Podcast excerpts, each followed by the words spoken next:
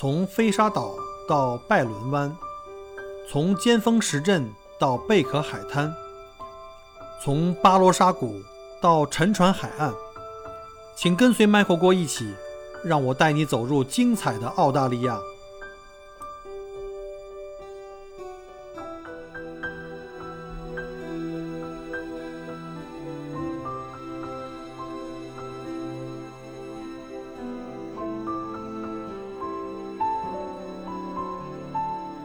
接着呢，后面呢，可能也是因为就是为了，呃，为了让生活添加一些稳定的或者一些感觉在里面吧，或者是想对自己有一个啊、有个慰藉，啊，然后就和呃女朋友结婚了。呃，我说我其实我们在大学时候就认识了，啊，当时已经谈了有同窗吧，是同窗。呃，他是另外一个专业的，嗯另外一个专业的，然后在一起谈了五年了嘛，或者他也和我就回到广元了，啊，他也不是他本身也不是广元人，他也和我一起回到广元了，然后后来我们就结婚了，嗯、结婚了，结婚了以后，啊、其实我当时对，其实这段关系其实很大的一个期许就是什么呢？啊、因为我母亲刚走嘛，其实我很想有一个人去陪伴，有一个有一个慰藉，啊、在这里面。其实你当时是急需要有一个自己的家，因为母父母在的时候，你永远都有家。对，其实到了后面，其实我最大一个感觉什么，就是说一个母，就是家里的母亲不在了，呃，对你的感觉就是好像没有家那种感家觉。塌了一样，对，对，就是呃，可能呃，父亲可能跟母亲和你的感觉给你的感觉是不一样的。没错。对，就是我觉得家里的灵魂最主要的应该还是妈妈。嗯这个这在这个问题上，我跟你有类似的经历。我是在，不过我就比你晚一点，我三十岁的时候，也是突然，哦也是突然啊，因为我妈妈是脑溢血，啊啊但是他当时并没有马上走，啊植物人，我们大概跟病魔搏斗了四年，植物人哦四年，最后还是走了。所以当时我三我三十岁嘛，我妈妈走的时候我三十岁，所以所以我我们两个经历就这方面比较像，看但是可能比我早早一些啊，你可能才二十几岁。嗯，对，可能你当时可能那个过程拉长了，可能也会很折磨。但是我是直接是很突然的，一下子就被就知道这个事情了我而且我也是嗯在那个期间认识的我我老婆，啊然后呢跟她一起结婚到现在。啊，那可能有一个相似的一个心理那个对，我觉得特别像，就特别像。对，有这么一个相同的这么一个经历，嗯、因为当时可能你遭受了这种打击，确实像你说的，你是很想有一个家的，对对很想有个家的，所以说当时我就啊、结婚了，嗯结婚了，但是有个问题就是说，并没有呃我想的那样子，呃，没有，就是说我的这个就应该是前妻对吧？啊，离婚了，啊、对，后面我们很快就离婚了，就结婚以后多长时间能问吗？呃，就大半年的样子吧，可是我我不太理解啊，你们认识了五年，嗯，从原来同一个学校的同学，对认识了五年，然后经历了很肯定也经历了很多了，对，然后呢，最后就就开始就真正住在一起生活了，反而大半年反而倒有问题了。嗯，对，我觉得一个其实就是什么，结婚以后可能就是一个心态会差是呃产生一个变化，呃，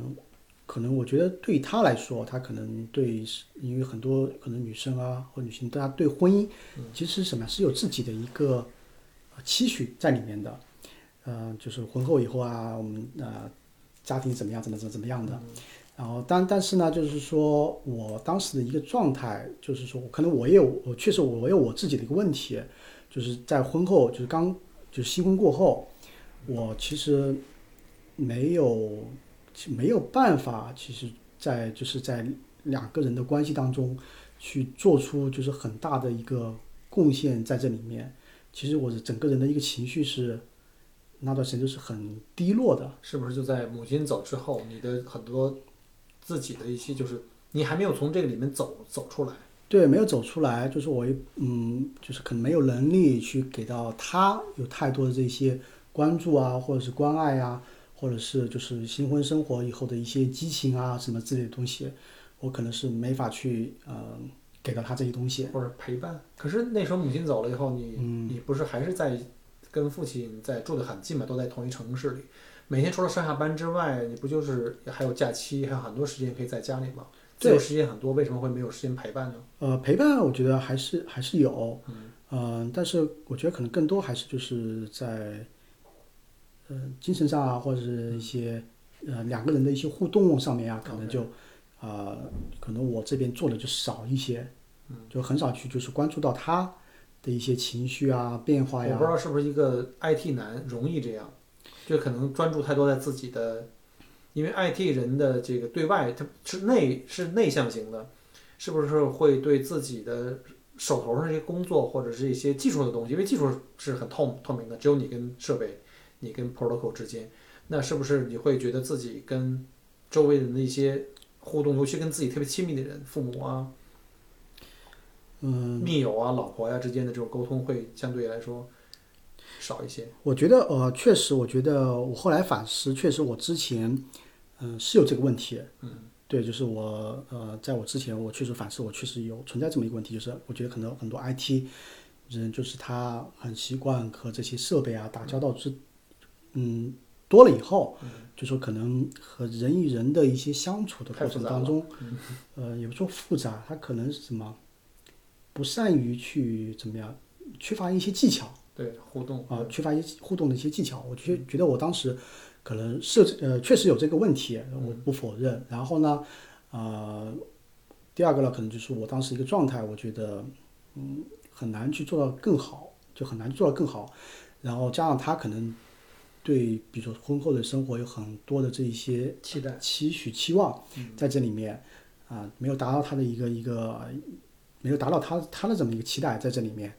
所以说就会后面就经常吵架啊，就吵架，然后其实这样就很伤感情，其实就很伤感情，然后最后呢就吵到最后，基本上就后面就一直在吵，一直在吵啊，其实对我其实伤害也很大，其实伤害挺大的，到后面其实大家就没有感情了。就吵到最后就没有感情了。即便之之前对吧，经历过那么多对吧，也有那么长时间了，五年，我觉得挺可惜的。毕竟是五年在一起，嗯，对，然后其实就没有感情了，那没有感情了，然后呢，就就走到离婚这一步了，就走离婚这一步，嗯、然后走到离婚这一步，其实和很多人一样，其实说，呃，你最后还是会有一个什么决定的这么一个时刻在这里面，就是很多人可能会但是一定要慎重，这时刻一定千万不要在自己情绪最就是最不稳定的时候，比如在生气爆发的时候，千万不要把那两个字拿出来，一定是在自己非常非常平静、深思熟虑之后。对，呃，是这样的。其实我觉得我还是一个比较理智也比较冷静的人，啊、就是我可能在吵架当中，我绝对也不会去说一些狠话，但是他是属于那种就是比较情绪化的文科生吧，呃人，他是理反而是理科生，他是理科生，对啊、他是比较情绪化的人啊、所以说其实后面呢，我也看过一本书啊，就是叫做《非暴力沟通》。其实我在反思过程当中，我去看了很多这一些书和一些理论啊、一本书叫做《非暴力沟通》。呃，其实里面其实有个观点啊，我是很赞成的，就是说啊、两个人吵架，你吵归吵，但是很重要一点就是不要去说一些什么撂一些狠话。对，对你造一一些话，呃，很多人很多人会去找找借口啊，我不是那个意思，我只是气头上来了，然后我才说这么狠的话。对，但实际上什么呢？你一些话你说出去，你对别人产生的伤害，这个伤害是，非常大的，而且不可逆转。呃，对，他是可能会去抹清，对吧？会去会会去变淡，但是它会会存在，会去破，会造成一个裂痕在那里。对，尤其是你就即便是在你气头上，你可能就随口而出，但是在他也在气头上，他拿到这个词以后呢，他会放大，放大很多倍。嗯，对，是这样子的。嗯，所以说，呃，我觉得那本书其实我觉得可以推荐，比如说，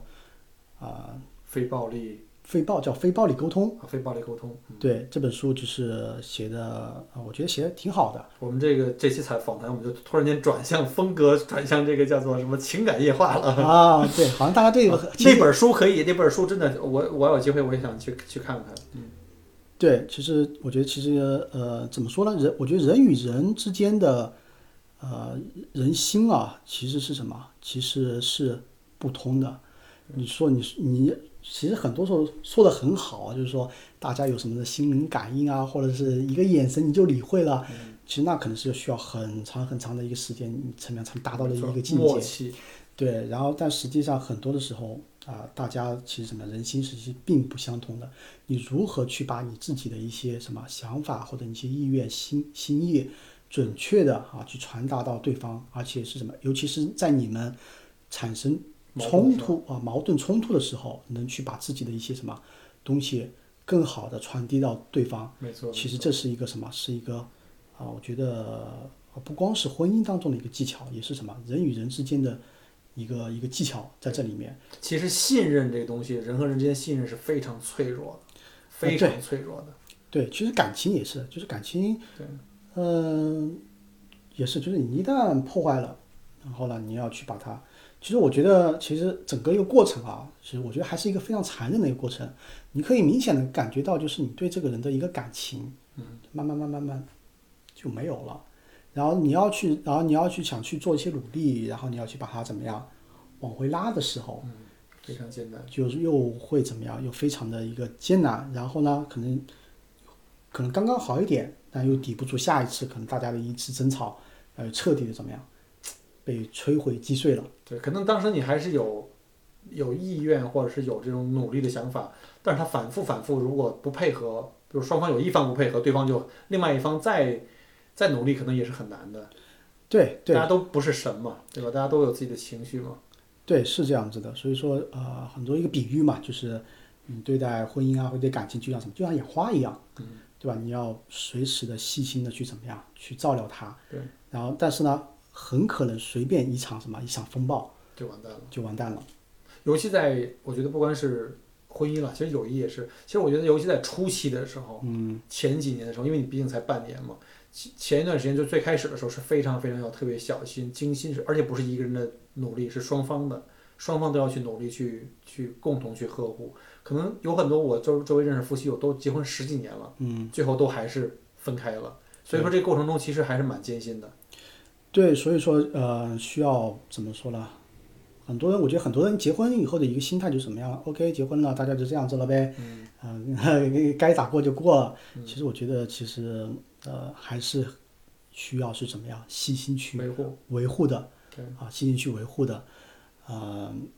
所以后面就怎么样？后来我就呃，就两个人的关系就变得很很差了嘛，就完全就没有感情了。可能唯一维持的就是 就是一张结婚证了啊，我们俩是一个夫妻夫妻关系。住，在同一个屋檐下呀，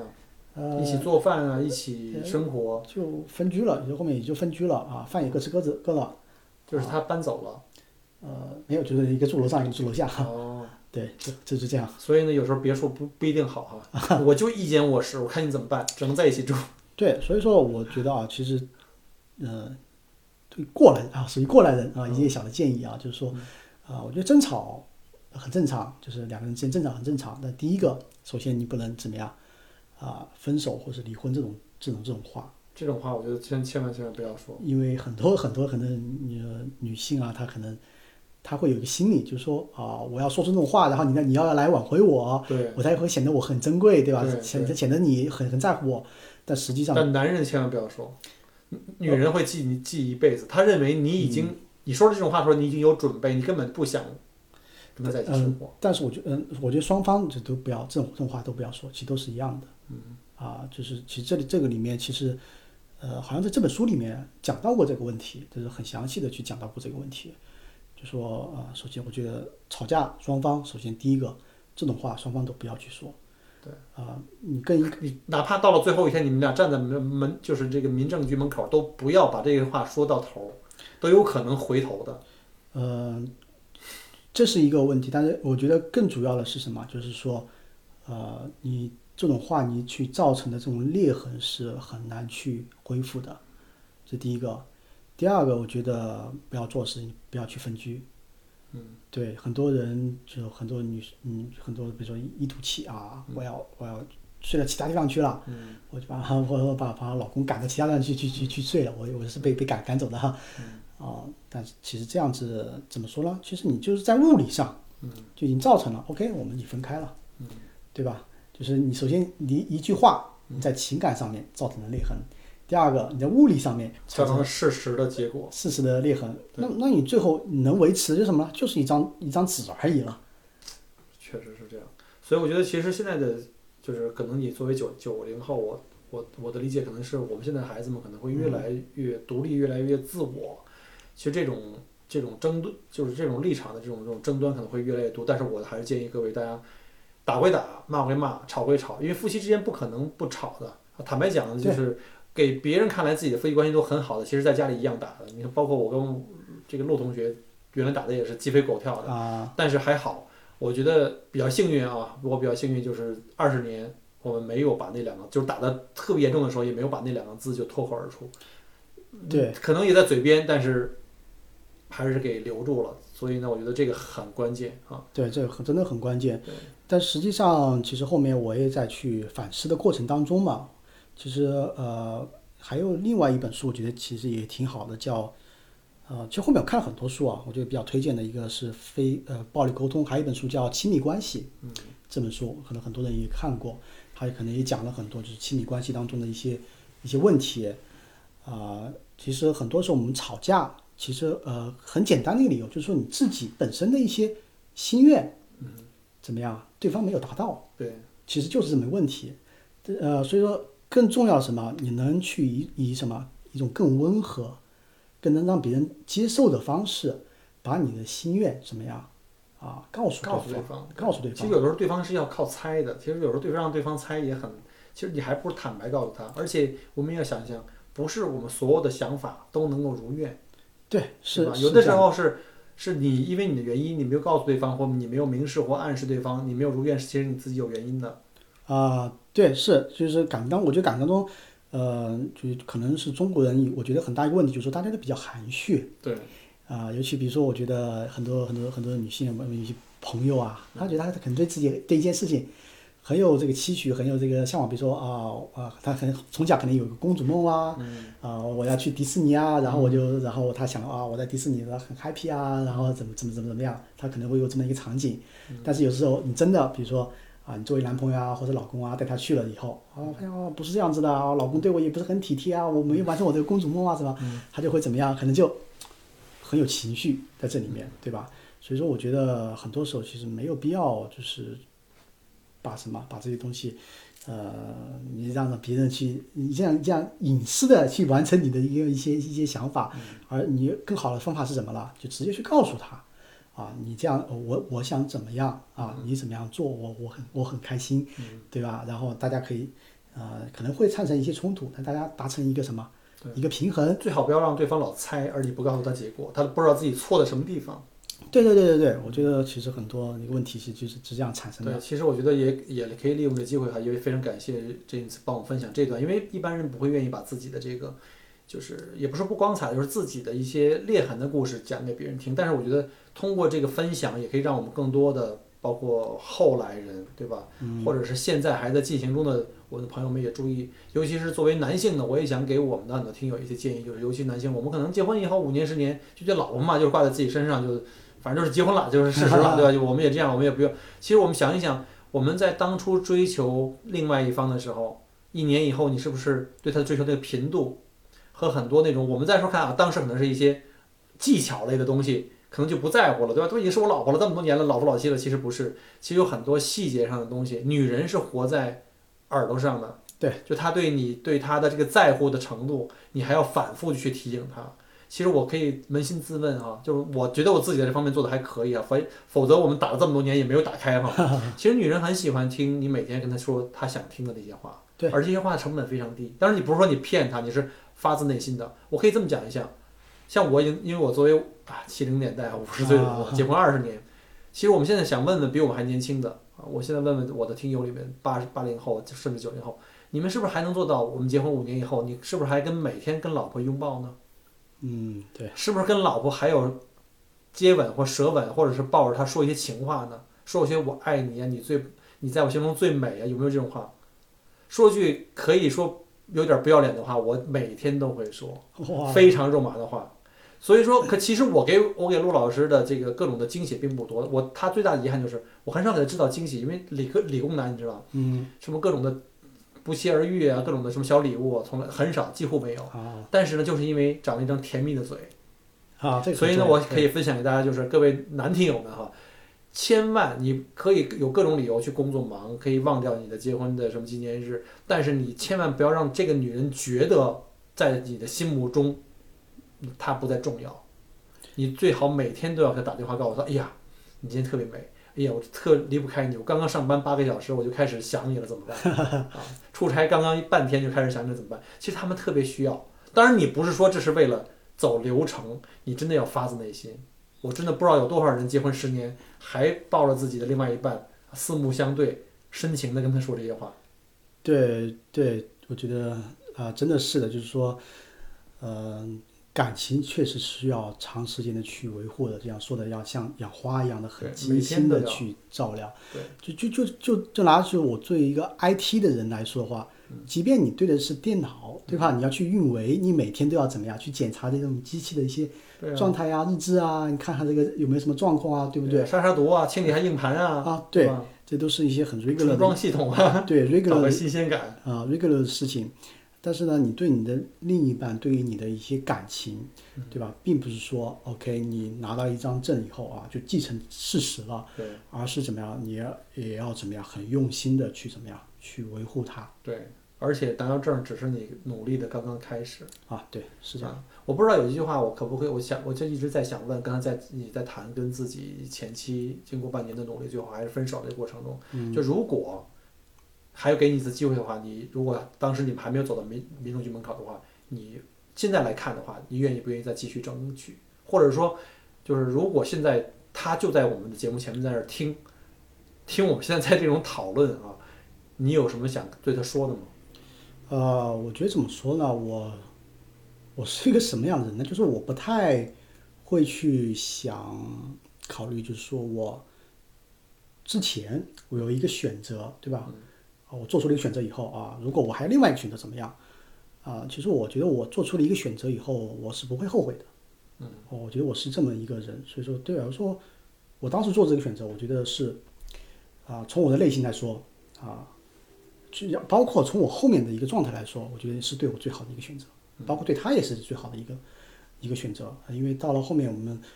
呃分开以后，我也帮助他到当地去建立了自己的一个小的一个 business 啊，他其实也是分开之后啊，对对对，啊，就是你们真正做到分开以后还是朋友。呃，后来也没联系了啊，但是后来我也觉得我也但是至少不就没有变成仇人。啊，没变成仇人。嗯，对我也帮他就是在当地建了一个 business 嘛，然后后来啊，一些其他的一些朋友告诉我啊，其实他现在像呃自己当地买房啦呀、买车啦，好像生活的也挺不错的，嗯，对吧？还有没有再成立家庭？啊，那我也不知就不知道了，哈，就不知道了。然后 我觉得后来我觉得我呃大家分开过以后，其实我觉得我整个的一个状态就更好了。就不像之前就是那么压抑，因为之前对我来说，其实一方面是母亲走后的一个痛苦，然后第二个呢就是整呃一个婚姻关系里面这些争吵啊、无休止的这些啊，我觉得毫无意义的一些争吵在这里面啊，然后整个给我的其实一个很抑郁、很压抑的这么一个感觉，就完全就怎么样啊释放出来了，摆脱出来了啊，我觉得其实对于我对他都是一个很好的选择。嗯，对，所以说我对于我过去的一个选择，我觉得如果是我自己啊、平心啊做出来的，对吧？是符合我自己心意的啊，我是不会去后悔，我也不会后来再去假设啊，我之前再怎么去选，这会不会更好一些啊？我不会去纠结这个事情。基本上在中国人的文化价值观里面的话，我们就有一句话叫做“宁拆十座庙，不破一门婚”。但是现在的这个世界，我觉得不是这样的。有有的时候，两个人可能真的是因为感情在一起，后来也是因为感情不和又分开。我觉得有的时候分开不见得是坏事，分开不见得坏事，最起码你放过自己，还给别人另外一个多一个机会。就是如果两个人真的经过努力，不能就证明不能够在一起再生活的话，我觉得还不如和平分手。而且最好的，我是希望看到的这个结局就是最好，因为毕竟你们在一起生活了，就是恋爱了五年，又生活了半年。虽然最后结果是不能在一起继续生活，但是互相其实是非常非常知根知底儿，非常了解的。如果要能作为朋友的话，是最完美的。当然，在中国的这个我们的背文化背景情况下是很难的，很难的。你看我之前的那些啊，上百个女朋友，不最后都 都没有联系，都成为敌人了吗？是吧？啊，这开个开玩笑，开玩笑啊。呃，怎么说呢？我觉得呃，还这要牵扯到一个问题，就是说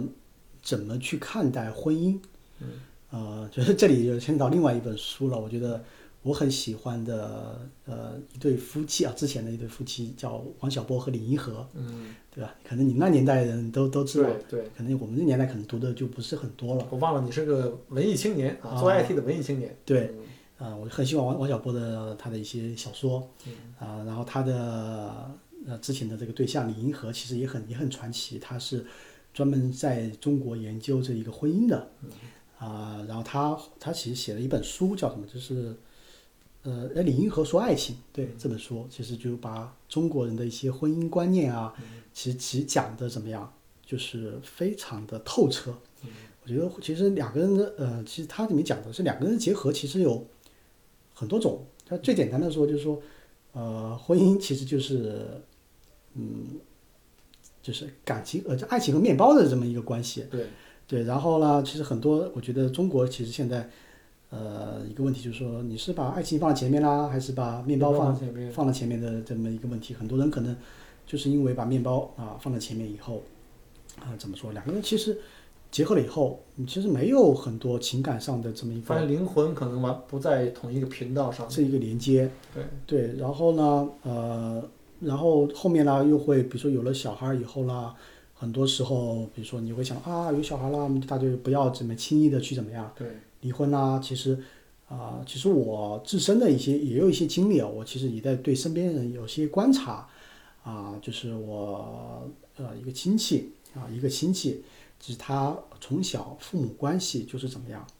就是非常的不好，就经常吵架。嗯，啊，但是他们，但是呃，女方她的一个观点是什么？啊，为为了了小孩孩子，为了孩子，我们就不离，对吧？然后就是说啊，等小孩儿，